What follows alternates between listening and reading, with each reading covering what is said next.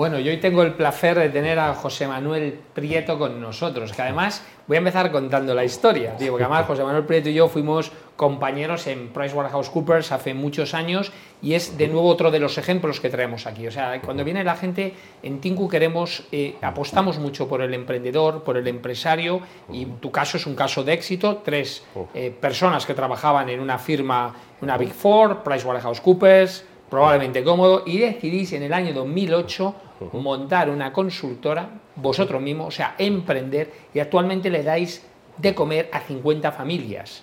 Que eso se dice pronto. O sea, eso es lo primero que hay que pensar de los empresarios, que crean empleo. Vosotros habéis creado empleo. Y además lleváis ya 16 años. O sea, que os ha ido francamente bien. Lo primero es darte mi más enhorabuena porque es muy difícil montar una consultora que tenga tanto éxito como la vuestra, que encima compite de tú a tú con cualquier consultora y con las grandes, que me consta los clientes que vais y hacéis.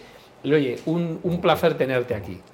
Pues muchas gracias por la invitación, eh, encantadísimos y sobre todo también pues bueno agradeceros la labor esta que hacéis de, de promover también la figura del empresario que bueno últimamente pues eh, no estamos muy de moda ¿no? entre entre la mayoría de la población digamos entonces yo creo que es muy importante como eh, como os he ido decir antes que hay una cultura de creación de empresas para que prosperemos tengamos innovación etcétera se cree empleo y pues bueno pues todos podamos vivir mejor yo fíjate, yo creo que sí que estamos de moda los empresarios. Lo que pasa es que hay un determinado núcleo de la población y núcleo político que no le interesa este discurso.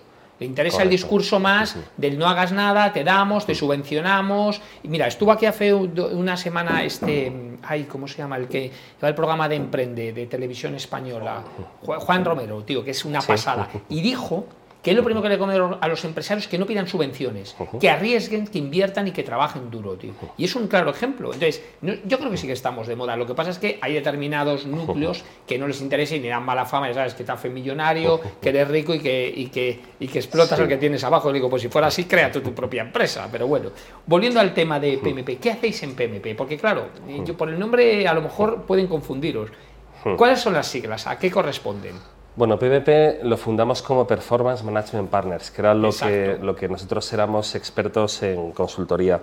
Y simplemente, aunque empezamos, digamos, como una consultora, verdaderamente hoy no, hoy, no competimos con ellas, colaboramos mucho y, y trabajamos con todas, porque nos dedicamos más eh, a la parte del software, competimos más con los, con los grandes proveedores de software. Fundamos la compañía hace 16 años y, bueno, somos tres socios y además de socios somos amigos tenemos la suerte de que, nos, de que nos gusta el trabajo, disfrutamos eh, con lo que hacemos y sobre todo pues creo que estamos eh, cohesionados, tenemos buen ambiente y sobre todo disfrutamos haciendo eh, pues, buenos proyectos para los clientes, colaborando con nuestros partners de consultoría y pues, eh, pues bueno, un poco mejorando eh, pues allá donde vamos. Y fíjate, y no es por haceros publicidad, ya sabéis que yo soy muy sincero, yo he estado en vuestras oficinas, el ambiente que tenéis, la flexibilidad laboral que tenéis, ya le gustaría a muchas grandes empresas de consultoría tenerla. O sea, ahí tenéis flexibilidad de verdad. Sí, correcto. Tenemos eh, bueno, pues, eh, mucho teletrabajo y luego pues, obviamente la gente más senior pues, es eh, más independiente y bueno, tenemos teletrabajadores también por diferentes ciudades españolas que, que, vamos, que nos vemos de vez en cuando y obviamente con las nuevas tecnologías pues, por Teams, etc. ¿no? Oye, y sé que me consta que habéis empezado a distribuir con mucho éxito, además es una un software muy utilizado ya en Europa, hay no sé cuántos clientes. Sí, casi 400. 400 clientes, que da sobre el software de gestión de proyectos, pero no es como el Project Management Officer. Explícanos cuál es este software, que yo lo conozco y me dejó impactado. Correcto. Bueno, este software eh, lo implantamos un poco para mejorar nuestra propia gestión, un poco por contarte la historia. ¿no? Eh, ¿Qué ocurría? Pues que ya teníamos un determinado tamaño ¿no? y teníamos un volumen de operaciones operaciones no solo proyectos, porque como decía antes también pues comercializamos software, hacemos soporte y mantenimiento, servicios de hosting, cloud, o sea, muchas cosas para una empresa relativamente pequeña. Entonces eh, teníamos, digamos, muy enfangada la gestión con diferentes herramientas, a pesar de ser pequeños, para diferentes procesos. Entonces, bueno, uno de los software que distribuimos, los que montaron este software están detrás de esta compañía, es un producto que tiene la gracia de de poder eh, soportar todos los procesos de principio al fin, desde marketing y ventas hasta el cobro. Y pues bueno, la verdad es que nos, nos sorprendió el enfoque que tenían, nos animamos a implantarlo, lo hicimos durante la pandemia y pues bueno, pues la verdad es que estamos muy contentos y dijimos, bueno, esto como en España hay muchas empresas de servicios que trabajan por proyecto, en diferentes sectores, desde las que somos servicios profesionales, pero también arquitectura, construcción, y pues, bueno, un montón de sectores ¿no? utilizan la gestión de proyectos, como bien sabes. ¿no? Entonces eh, vimos que es una oportunidad de negocio porque claramente eh, hay mucho por hacer. Es decir, vamos viendo a clientes además de mucho tamaño que trabajan por proyectos y que sufren mucho por esto. ¿no? Entonces yo creo que le hace falta una vuelta de tuerca y, con esta herramienta podemos darla a todo lo que es la mejora de, eh, de la gestión de las compañías que trabajan por proyecto y creo que tenemos es que además, la historia es muy bonita porque vosotros empezáis a comerciar, o sea, comerciáis mucho software y me consta que empezáis a, a, utilizar vosotros este, pues es una empresa que trabaja por proyecto correcto. y una vez que lo utilizáis dices, esto es tan bueno, esto hay que venderlo. Sí, sí, al principio ya te digo, inicialmente no teníamos esa idea, lo que pasa que nos sorprendió tanto que dijimos, bueno, pues esto es algo que, que, con lo que podemos aportar y si podemos aportar, pues es una oportunidad para nosotros, ¿vale? Con lo cual, eh, pues un poco el cómo enlaza el software todos los procesos, a diferencia de otros, pues no requiere un desarrollo específico, sino simplemente eh, lo que es la parametrización, la implantación fue muy rápida y dijimos, bueno, esto es como el, nos, hubiera gustado tener esto hace muchos años y no sabíamos que existía porque efectivamente pues un producto relativamente nuevo. Sí, porque además a mí lo que me sorprendió cuando lo vi no es que es un software como el Project Management Office que conoce todo el mundo del típico timeline de GAN. Correcto. No, no, no. Es un proyecto de gestión para empresas que trabajan o venden proyectos. Claro, es que para gestionar un proyecto, pues hay un montón de. Bueno, de hecho, si buscas gestión de proyectos en Google, te salen 20.000 herramientas, ¿no? Entonces, para gestionar proyectos hay muchas cosas y muy maduras, ¿no? Pero ¿qué ocurre? Que si yo dirijo una compañía en la cual trabajo por proyectos y tengo cientos de operaciones al año, necesito la visión global, necesito hacer rápidamente rankings, entender qué está pasando, dónde estoy ganando, dónde estoy perdiendo, qué proyectos se me van. Entonces, esa visión global, si no tengo todo engarzado, es imposible darla. Y sin embargo, pues sí, podíamos tener el típico gestor de proyectos en nuestro PC, cada responsable de proyecto podía tener el suyo, pero ¿qué ocurre? Que nunca había una, visión común, todo el mundo va cada uno con sus datos, nunca son exactamente ciertos.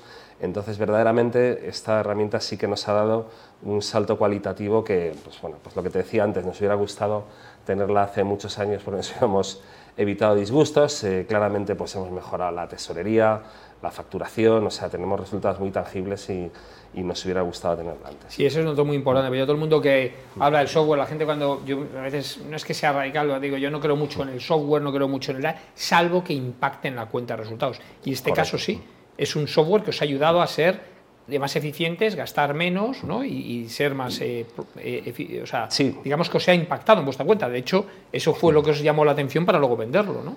Totalmente, es decir, el cómo se hacen las cosas ahora y cómo trabajábamos antes, pues obviamente todo nuestro personal dedica menos tiempo para todas estas tareas de gestión, pero sobre todo, como decía antes, la principal ganancia, o sea, si nosotros en servicios profesionales, pues eh, miramos mucho obviamente los ingresos la facturación y los cobros, ¿no? porque eh, efectivamente cuando, cuando esto se te para, ¿no? pues obviamente luego vienen los problemas eh, unos meses después. ¿no?